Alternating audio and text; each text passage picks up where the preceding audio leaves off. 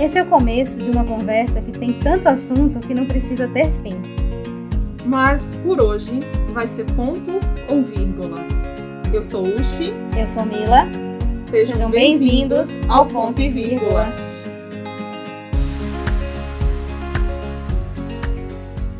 Então vamos lá. É, hoje a, eu acho que a gente podia conversar um pouco como fica essas questões das referências, né? Como a gente busca nossas referências hoje nesse mundo digitalizado? O que que tá, o que que te influencia e como é que é isso hoje? Então, Mila, é, na- quando a gente tinha a idade dos milênios atuais, é, as nossas referências a gente buscava nas enciclo- enciclopédias, né? É. É, na minha casa não tinha uma estante inteira de Barça, com não sei quantos volumes daquele livro vermelho e letras douradas, assim. Eu não tinha Barça não, que era cara, é, mas eu tinha uma versão pocket de uma outra que também era muito boa. É. E, e a Barça migrou, a Barça hoje está dentro do Google. É verdade. É, Então, de fato, o mundo digital hoje carregou todo o conteúdo, todo o estoque de informação. Se a gente fizer uma busca por qualquer palavra, vai ter uma resposta lá dentro. E qualquer pergunta, né? A minha avó chama o Google de oráculo. Então, assim, tudo que você quer, tudo que ela quer saber, ela, peraí que eu vou perguntar no Google. Peraí que eu vou ver no Google. Desde como tirar, desenroscar, sei lá, a torneira da pia, até saber de como é realizado um procedimento médico. Exatamente. Isso eu vejo um lado muito bom da democratização da informação, eu acho que isso é fantástico. Sim. Mas, respondendo um pouco da sua pergunta da referência, eu acho que aumenta também a nossa responsabilidade de ter muito cuidado com quem a gente está usando para ser de fato a nossa referência. né? Não é tudo que está escrito ali que eu devo tomar como uma verdade absoluta, né? Porque uma coisa que me veio aqui à cabeça agora: quem é o autor dessas respostas do Google? São páginas infinitas que falam sobre aquele tema, mas de fato não tem o especialista, né? Ele dá um compilado de respostas para você, mas eu acho que o papel continua sendo nosso de ter um senso crítico. Eu acho que esse é um ponto importante para a gente conversar aqui sobre referência. Na hora que eu tenho você como referência, é porque o meu senso crítico para e sobre você, ele é muito positivo. Eu valido aquilo que você fala. É um senso crítico de ir um pouco mais a fundo, né? Exatamente. De não só exemplo, se eu quero saber uma informação sobre, não sei, um, um, um estudo específico de alguma coisa, de alguma faculdade. Então não é só lá abrir e colocar o nome, aqueles três primeiros que vierem, você vai lá e lê. Eu geralmente olho assim, quem é a fonte? Então se eu estou querendo saber sobre faculdades, estudos, eu vou estar procurando matérias que venham desse tipo de instituição. Uhum. Então, assim, eu vou, e, e principalmente de instituições renomadas. E aí eu vou lá, olho quem é a pessoa que está escrevendo, quem é aquele professor, geralmente de que matéria ele é, para ver se ele é mais, é, tipo, um, mais clássico, retrógrado, ou se é uma pessoa já mais para frente. Porque ainda tem isso, né? Eu acho que tudo que está escrito, às vezes, a gente tem uma. Isso eu já acho que isso vem desde o livro Uhum. a gente acredita que tudo que está escrito é verdade, né? Então, assim, tem uma força muito forte, né? Vem tipo como uma chancela, não, tá ali escrito. E a internet começou a dar essa chancela para todo mundo. E agora, como é que fica num momento desse? Será que as pessoas têm ainda essa, essa paciência, esse tempo e essa dedicação de quando está procurando uma, um tipo de, de informação e, e, e onde realmente ela pode achar alguma coisa que vale a pena? Uhum. Não, e, e polemizando um pouco isso que você está falando, é assim: é, a chancela deixa de ser documental, né, em forma de documento, seja um livro, seja uma tese, seja uma banca de estudo, para ser uma referência personificada. Então, a quantidade de pessoas hoje que eu vejo nesse mundo digital se auto-chancelando especialistas nas coisas, assim, é uma coisa que me Assusta. muito, assusta, incomoda, me dá repulsa mesmo, assim. Porque quando eu abro câmera e coloco lá um tema para falar de alguma coisa, eu respeito muito quem vai ouvir aquilo. Por isso que desse nosso projeto aqui do Ponto e Vírgula, a gente sempre teve muito cuidado. É, e é uma linha muito tênue em não dizer o que é certo, o que é errado. A gente está aqui conversando e, e, e jogando o tema no ar e fazendo as pessoas pensarem. Mas esse mundo digital hoje, quando as pessoas abrem câmera e falam sobre algo, se auto-intitulando especialistas em algo, em, em, em um tema, é, essa vertente de autoajuda digital, isso me incomoda profundamente, assim. Vai ser muito difícil eu referendar é, alguma coisa que está sendo dita na internet pelo simples fato daquela pessoa ter milhões de seguidores, sabe? E eu vejo que essa métrica hoje de milhões de seguidores dá verdadeiros poderes a determinadas dá. pessoas. Isso me incomoda. Dá sim, isso é bem verdade. Eu fiz um esses cursos de internet gratuito, mas que tem que são bem legais, né? Fiz um da PUC agora com o Karnal e ele disse exatamente isso. Hoje eu não sou apresentado mais como filósofo, como a pessoa que escreveu tantos livros, que é professor da cadeira tal, da USP e de tal outra faculdade. Eu sou apresentado hoje como um influenciador que tem não sei quantos milhões de seguidores. E ele fala assim: como essa validação, né, essa capacitação, a maneira de mostrar a capacitação do outro mudou. E ele falou assim: hoje talvez uma pessoa que tem acesso à mídia, ou seja, um médico que vá num programa de televisão, que vá falar sobre algum assunto, que passe lá uma vez por semana, ele vai ter muito mais. É, é, ele vai ser muito mais respeitado, ele vai ser muito mais ouvido, na verdade a palavra que eu quero falar é essa não é respeito, é ouvido, do que de repente uma pessoa que tem cinco pós-graduações, não sei quantos mestrados, não sei quantos doutorados e mais não sei quantos anos de experiência naquele assunto, simplesmente porque ele não é uma pessoa midiática. midiática. E aí que eu fico assim. E ainda tem muito assim a questão que eu estava comentando, que às vezes tem muitas pessoas que são muito boas, mas como ela não tem aquele perfil vendável, e a gente sabe o que é esse perfil vendável de estar na internet, de seguir, o que as pessoas imaginam, essas pessoas também não estão ali divulgando tanto. Primeiro que o perfil vendável, quando eu falo assim, ela não tem o perfil nem de se querer, de se querer colocar nesse meio, entendeu?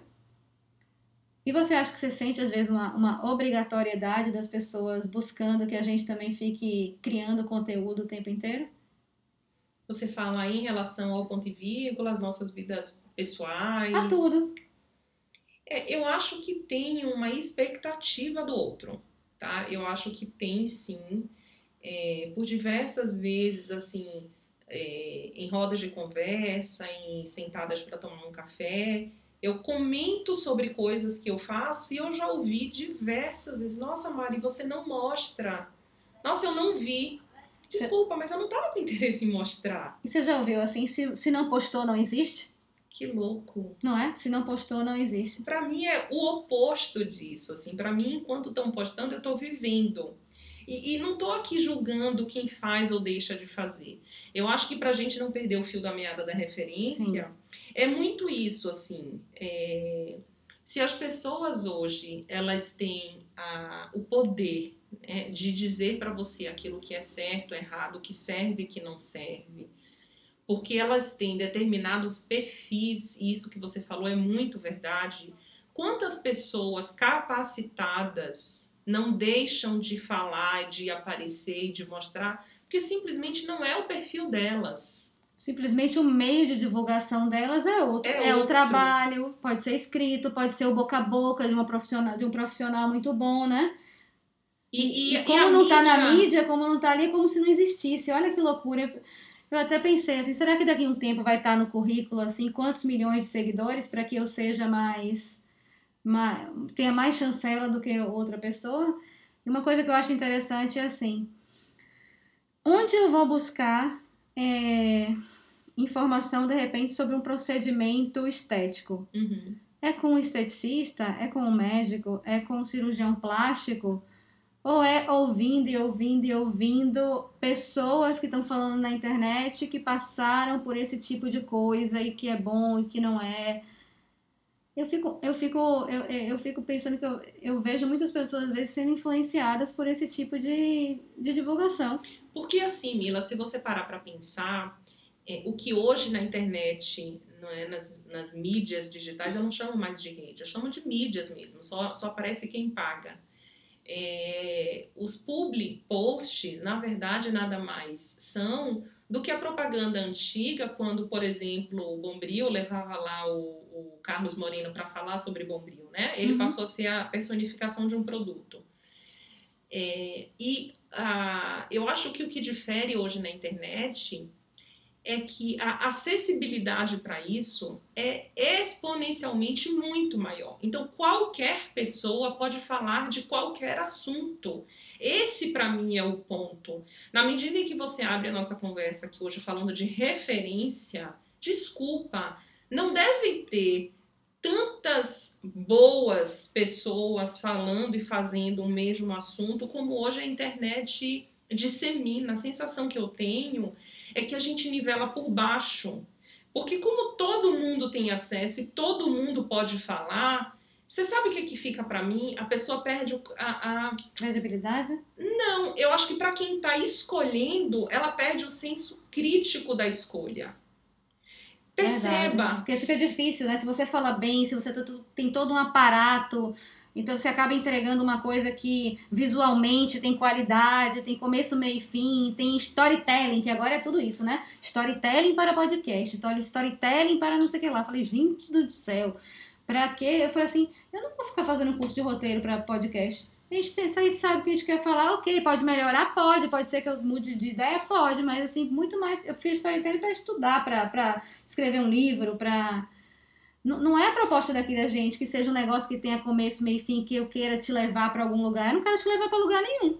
A única coisa que eu quero te levar é aquilo que a gente falou, que tem lá no começo. Você é uma mosquinha ouvindo uma conversa de duas pessoas. É, é só isso. Eu não quero, te, não quero levar ninguém para lugar nenhum. E, e uma das coisas, assim, desde nova, agora isso sou eu, tá? Eu, eu nunca gostei, assim, muito dos meus professores que eram só teóricos. Uhum. E eu sempre disse assim: se um dia eu vou fazer alguma coisa, provavelmente eu vou fazer muito mais velha, porque eu me obrigo a ter uma experiência teórica e outra prática. E isso só tem e só se absorve com o tempo.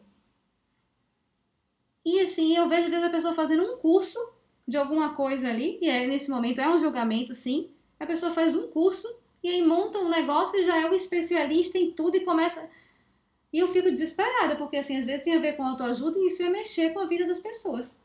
Se você pega do outro lado um público que cada vez menos estuda, cada vez menos se dá o trabalho de se aprofundar nas coisas, é muito fácil e é muito raso eu pegar as pessoas por essa emoção da internet. Quando você tem tudo maquiado, quando você tem tudo photoshopado, quando você tem um cenário perfeito, e isso para mim é o ponto, assim, você você entrega muito fácil e se o outro não tem um poder de discernimento, você abriu a conversa da gente falando de referência, se uhum. a minha referência for nula, qualquer coisa serve. É verdade, até porque essa referência que a gente vai fazer quando a gente está olhando toda essa parte digital, né, de posts, vamos voltar mais para a parte midiática, ela é um recorte ela não é a realidade toda ali. Então, assim, eu estou me referenciando num recorte só. Claro. Que é o que a pessoa quer mostrar que é o melhor, que é o que ela escolheu para influenciar. Uhum. E eu acho isso perigoso hoje em dia, assim. E se a gente. E às vezes a gente faz isso até inconsciente, porque as mídias são feitas para levar a gente, né? A gente vai indo de uma coisa, a gente vai para outra, quando a gente vê, a gente já tá olhando um bocado de conteúdo e fala, mas que, que eu tô vendo essa pessoa falar disso? É, eu, é engraçado que você está falando aí, e a minha formação original é, profissional é publicitária, né? Eu sou publicitária de formação. E eu entendo verdadeiramente o poder que a propaganda, no sentido original da palavra, né, o propagar, né, propaganda de propagar, exerce sobre as pessoas. É, eu não acho que isso seja nem certo nem errado, na medida em que você usa um veículo de mídia para aparecer e para dizer, oi, eu existo. Ok, isso é uma coisa. Eu acho que o ponto que a gente está tentando chegar aqui, espero que a gente esteja conseguindo, é a acessibilidade versus a qualidade de informação. Exato. Isso é que não deveria, pelo menos, ser perdido de vista, né? Na medida em que você tem um acesso muito fácil a muitas opções, de muitos assuntos diversos, que você não perca a sua capacidade e o seu senso crítico de análise sobre as coisas. Isso, isso para mim, Mila, assim, é, é, é a cereja desse bolo dessa conversa. Concordo. Porque eu acho que você ter oferta é sempre muito bom, lhe dá capacidade de escolha. Mas isso não te, por não estar por estar fácil demais, não, demais não significa que tem um trabalho nosso. Exatamente. Entendeu? Que tem um, o trabalho de aprofundar é seu. Isso. Porque Isso. agora passaram um trabalho pra gente, porque antes existia um livro sobre aquele tema. Isso. Não, agora existe milhões e o trabalho de descobrir qual a melhor fonte para aquilo não é mais de quem te passa a informação, e sim de você que está correndo atrás. É, e, e, e, falando de mim, né, eu tenho uma tendência mesmo, assim, é, eu prefiro o menos e mais profundo do que o mais raso. Eu, falando Uchi aqui, podcast, ponto e vírgula. Eu nunca vou ser assediada por aquilo que é muito fácil, porém raso. Assim, para mim não entrega. É, o meu receio é que a gente entre numa sociedade cada vez menos analítica, crítica, no sentido da criticidade mesmo, assim, e se, será que é isso? As entregas são tão fáceis que as pessoas perdem a oportunidade de questionar, não, ela vai lá e consome, ela vai lá e compra, ela vai lá e faz igual, ela vai lá e corta o cabelo do mesmo jeito, ela vai lá e compra o mesmo leite, que louco isso, assim, que louco, assim, cadê a referência, né? Voltando para o início da conversa da gente. É, cadê a referência? Cadê a especialidade? Cadê o estudo? Cadê o tempo dedicado para aquilo? Você não venha me dizer que alguém que pegou um produto aqui agora conheceu, ganhou uma grana para falar, ele estudou aquilo, ele não, ele não fez nada disso, né? OK, você conheceu, passou a ser uma novidade, mas não perca seu senso de análise, sim. Se é, pergunte. É, eu acho que pode ser é, é um, um canal para você descobrir novidades. O que é ótimo. Maravilhoso. E se você, e se você quiser consumir outra coisa, que você entre um pouco mais a fundo, não seja só pela, pelo impulso, né? Porque a, a sensação que eu tenho é que te dá aquele impulso da, da compra, do consumir, do estar dentro. E e, e, não perca essa, eu concordo com você, referência e a criticidade, a análise crítica, né? Análise quem está escrevendo aquilo ali, né? Eu acho, eu acho bem importante. Eu acho que parte. nessa conversa da gente, mais do que nunca, a gente pode encerrar é, com o tema do nosso projeto, assim, para tudo que a gente venha ser ofertado e, e, e assediado, que a gente pare e se pergunte: isso aqui merece um ponto ou merece uma vírgula? Boa. Sabe, assim, não, é, não, não ou um não... ponto e vírgula. Eu vou dar uma calma? Vou dar mais uma sim, checada, sim, né? Sim, é isso. É, é aquela pausa da, da reflexão, né? É isso mesmo? Eu acho que é um bom jeito da gente encerrar essa conversa. Exatamente. Até a próxima. Beijos.